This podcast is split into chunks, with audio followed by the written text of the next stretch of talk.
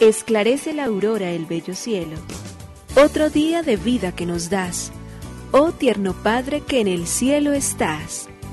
A esta hora, unamos nuestros corazones en alabanza al Señor, Creador de todo cuanto existe.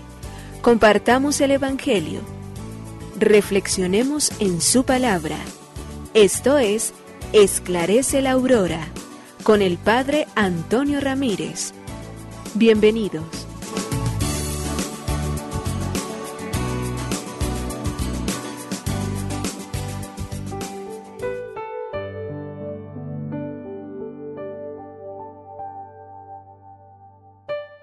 Con los muy buenos días, hoy domingo 18 de septiembre del año 2022, aquí estamos iniciando esta nueva jornada el domingo, el día del Señor, para darle gracias por su palabra, para dejarnos iluminar de manera muy especial por todo aquello que el Señor hace por nosotros, al regalarnos el tiempo, al permitirnos vivir, al caminar día a día en estas que son las realidades humanas en las cuales nosotros nos venimos a encontrar, pero estamos ciertos y seguros de que ante todo vamos acompañados siempre por aquel que es luz, gracia, bendición, salud misericordia.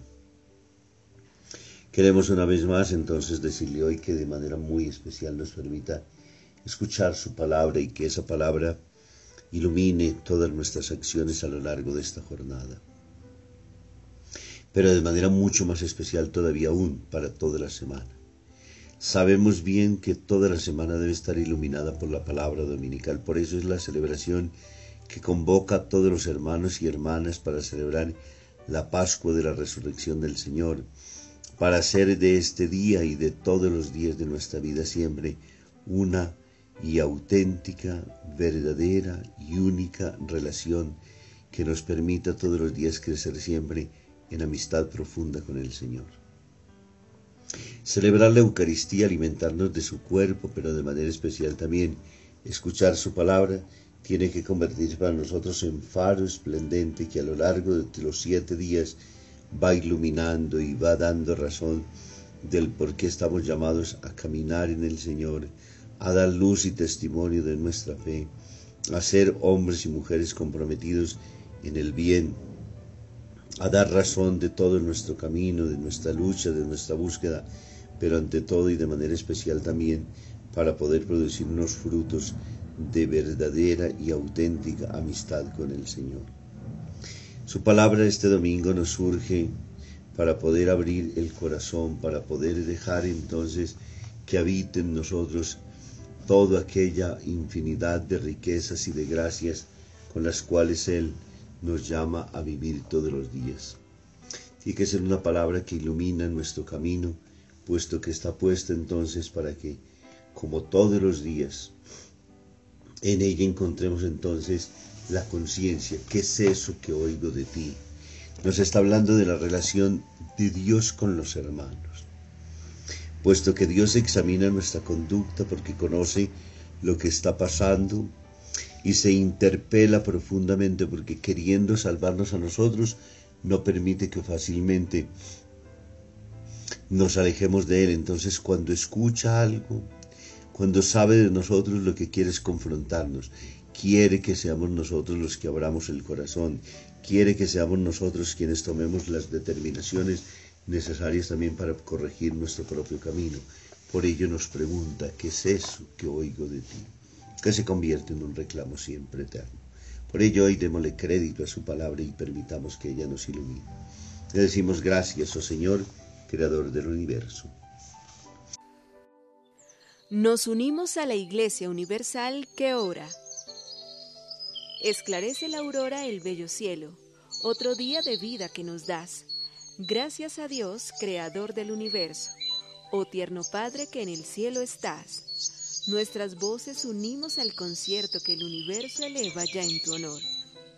Desde la tierra al cielo más profundo, tierno Padre magnífico hacedor, conserva nuestras almas sin pecado a nuestro cuerpo da fuerza y salud, y nuestra mente ilumina piadoso con un rayo benéfico de luz.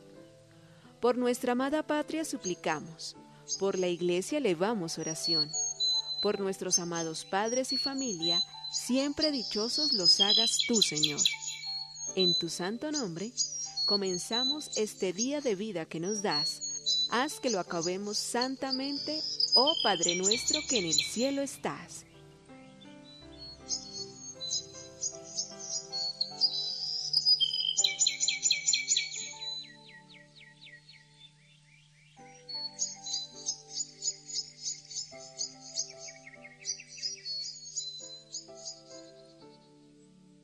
El Papa en Evangelium Gaudium en numeral 160, iniciando este capítulo cuarto, sobre la nueva evangelización para profundizar el querigma.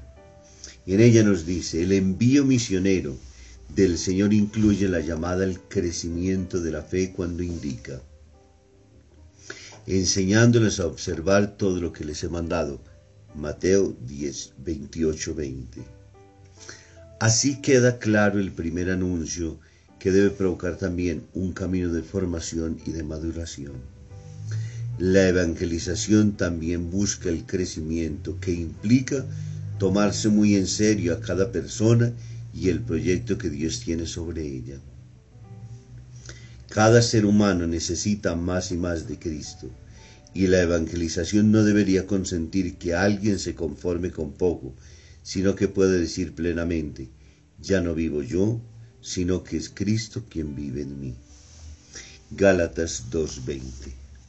Estas palabras del Papa Francisco hasta aquí nos tienen que interpelar profundamente si realmente es el Señor el que vive en nosotros, si realmente vivimos por Él, si nuestra palabra entonces muestra un camino auténtico de conversión, si lo que nosotros estamos realizando al ir y al venir diariamente es justamente entonces lo que Dios quiere y espera de nosotros, o por el contrario, estamos alejados de Él y no permitimos que su luz nos ilumine. Evangelizar, anunciar el querigma, vivirlo y testimoniarlo particularmente con nuestra vida. Lectura del Santo Evangelio según San Lucas capítulo 16, versículo del 1 al 13. En aquel tiempo dijo Jesús a sus discípulos, un hombre rico tenía un administrador, a quien acusaron ante él de derrochar sus bienes. Entonces lo llamó y le dijo, ¿Qué es eso que estoy oyendo de ti? Dame cuenta de tu administración, porque en adelante no podrás seguir administrando.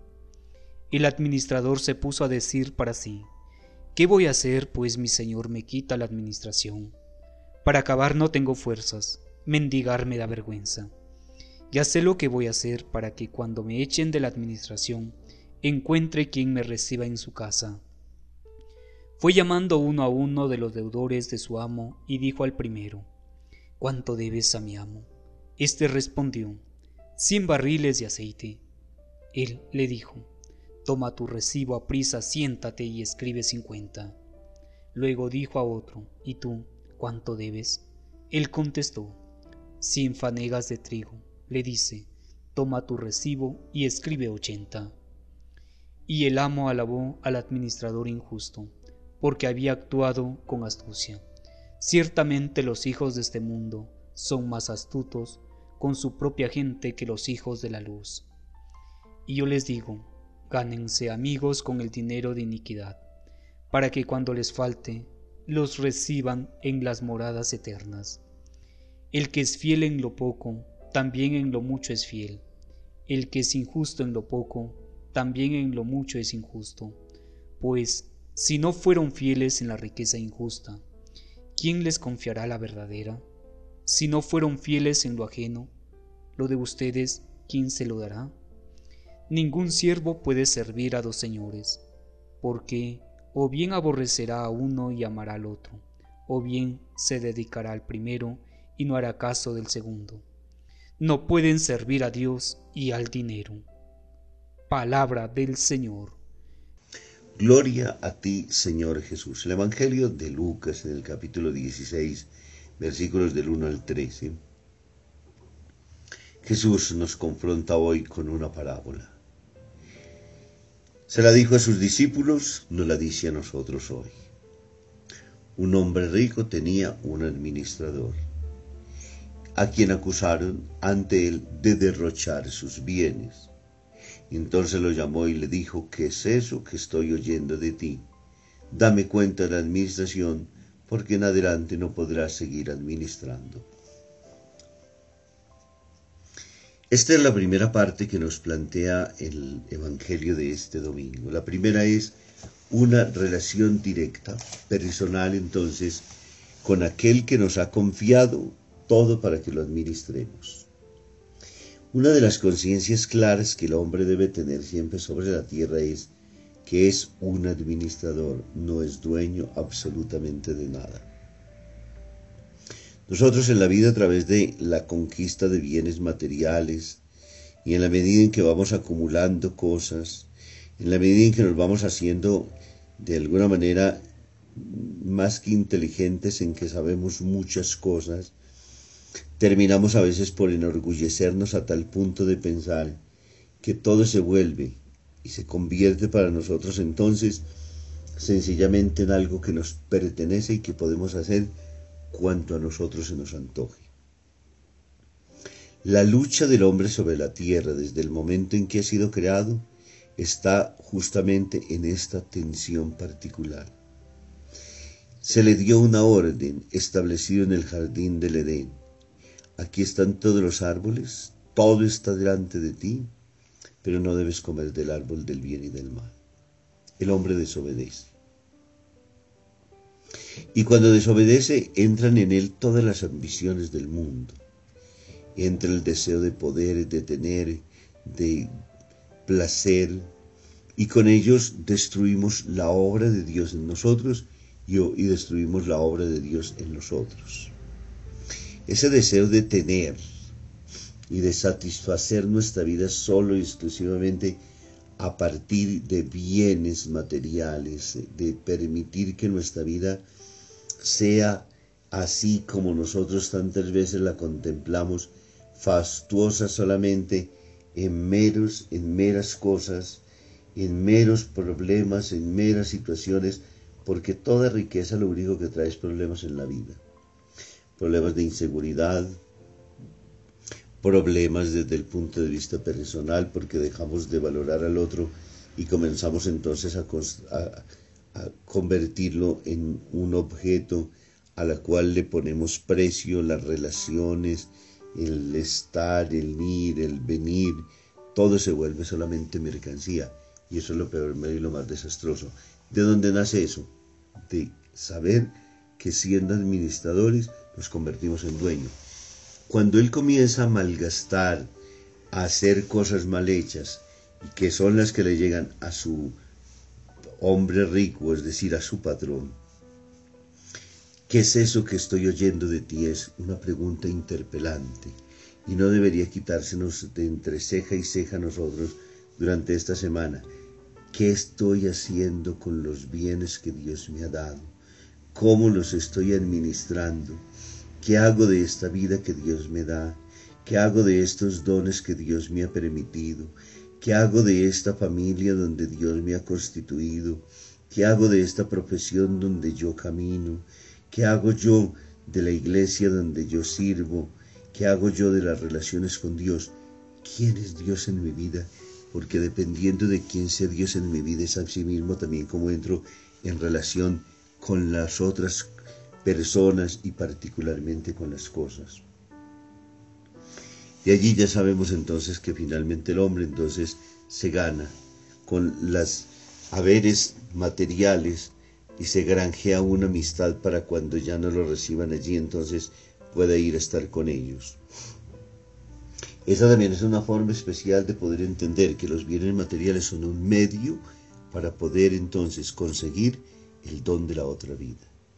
A través de ellos Dios nos permite que alcancemos nosotros, que encontremos la puerta abierta, que los bienes materiales no se conviertan en nuestra condenación, sino al contrario, en el medio eficacísimo, porque ya el mismo Jesús lo dice, gánense en amigos con el dinero de la iniquidad, para que cuando les falte lo reciban en las moradas eternas. los bienes materiales puestos al servicio de nuestros hermanos y hermanas, para hacer siempre la caridad, para servirle a los otros. Que nos bendiga el Padre, el Hijo y el Espíritu Santo. Muy feliz domingo para todos.